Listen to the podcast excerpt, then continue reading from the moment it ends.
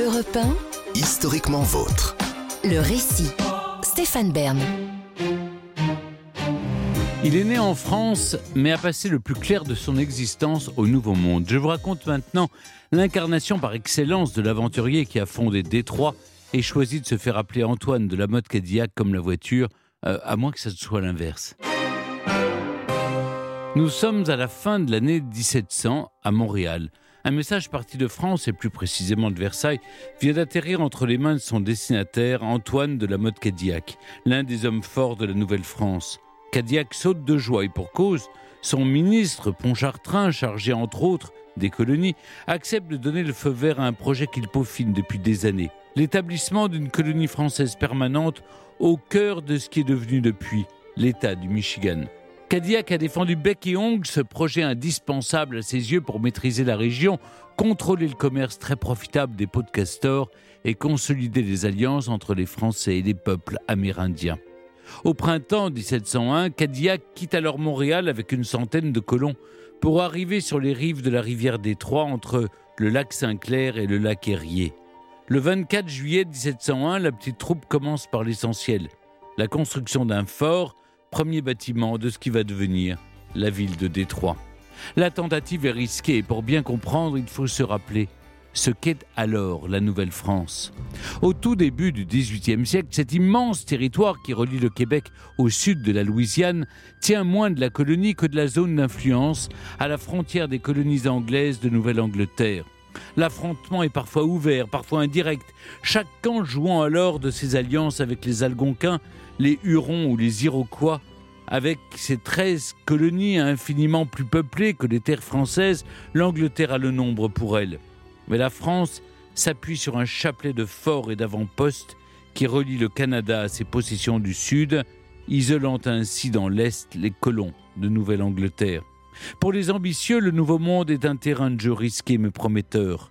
Et c'est sans doute ce qui a convaincu Antoine de la Motte Cadillac de s'y lancer à 25 ans, autour de 1683.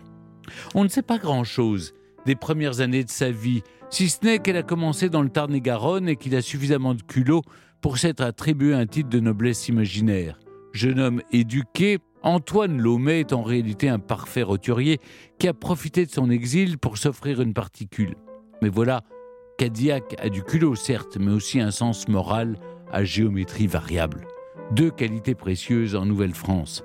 À son arrivée, Antoine de la mode Cadillac commence par se rendre indispensable auprès de l'un des grands corsaires français de son temps, Antoine Guillon. Il y gagne une parfaite connaissance des côtes de la Nouvelle-Angleterre et il se fait vite repérer par l'état-major français qui lui accorde une seigneurie dans le Maine. Mais Cadillac ne défrichera jamais ses terres, englué dans une série de querelles avec le gouverneur local, Menval, qui prévient vite Versailles que, je le cite, ce Cadillac est le plus méchant esprit du monde, un étourdi chassé de France pour je ne sais quel crime. L'avertissement reste lettre morte. En France, on estime que l'expertise de Cadillac compense ses chamailleries. Voilà Cadillac expédié à Québec, où il s'entend cette fois comme larrons en foire avec le gouverneur Frontenac, qui le bombarde lieutenant de marine puis capitaine en 1693. C'est déjà une belle ascension, mais Cadillac obtient mieux encore. Le poste de commandant de Michilimackinac, le plus gros poste militaire français du secteur entre le lac Huron et le lac Michigan. Antoine de la Motte Cadillac peine cependant à remplir sa mission première qui consiste à lutter contre les Iroquois en réunissant les autres tribus indiennes. Il faut dire qu'il a une autre priorité, s'enrichir honteusement, ce qu'il réussit à merveille en se lançant dans le trafic d'eau de vie et de peau de castor.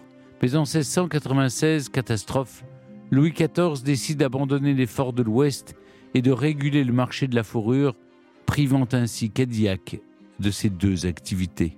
Qu'à cela ne tienne, Cadillac fonce pour Versailles, ce qui n'est pas très rapide à l'époque, hein, je vous le rappelle, et harcèle le ministère des colonies pour défendre son grand rêve, fonder une colonie permanente du côté des Grands Lacs.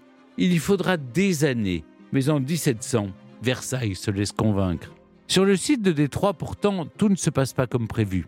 Cadillac se heurte au nouveau gouverneur de la Nouvelle-France, Rigaud de Vaudreuil, qui ne cache pas son mépris pour ce parvenu qui se prend pour le maître de l'Ouest américain et qui réclame sans cesse à Versailles le droit d'administrer Détroit comme il l'entend. Vaudreuil ne cesse pas d'alerter son ministre Pontchartrain. À ses yeux, Cadillac n'est qu'un aventurier, un vulgaire trafiquant qui ne pense qu'à s'enrichir. Cette lutte d'influence dure des années. Mais en 1707, Pontchartrain se décide à envoyer l'un de ses agents sur place. Le rapport est un désastre.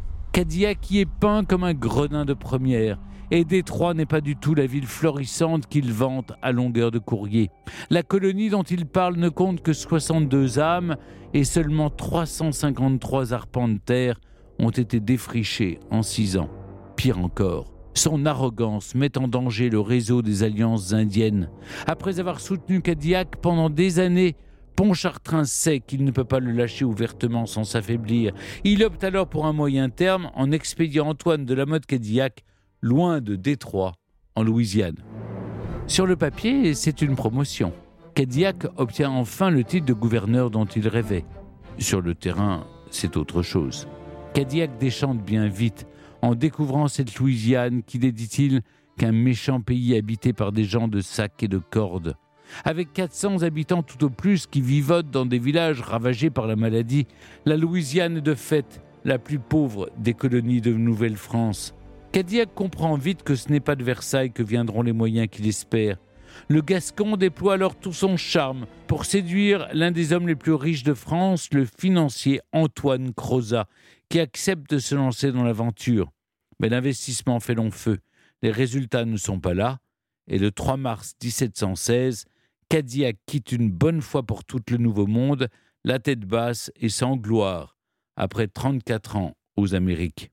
En France, l'ex-gouverneur passe même par la case Bastille pendant quelques semaines, rattrapé par des propos imprudents. Mais la France est bonne fille, et Cadillac, décoré de la Croix de Saint-Louis, peut se retirer du côté de Castel-Sarrazin, dans son sud-ouest natal, où il achète une charge de gouverneur. Fatigué sans doute, le vieil aventurier ne fait plus de vagues jusqu'à sa mort en 1730. Que reste-t-il de cet homme à la fois attachant et insupportable? À son début, Cadillac fut bien un aventurier, oui, trafiquant sans scrupules et même l'un des plus fiefs coquins qui ait jamais foulé le sol de la Nouvelle-France, pour reprendre les mots de l'historien canadien William John Eccles. À son crédit, Cadillac a eu le mérite de fonder Détroit, où il reste bien plus connu qu'en France d'ailleurs.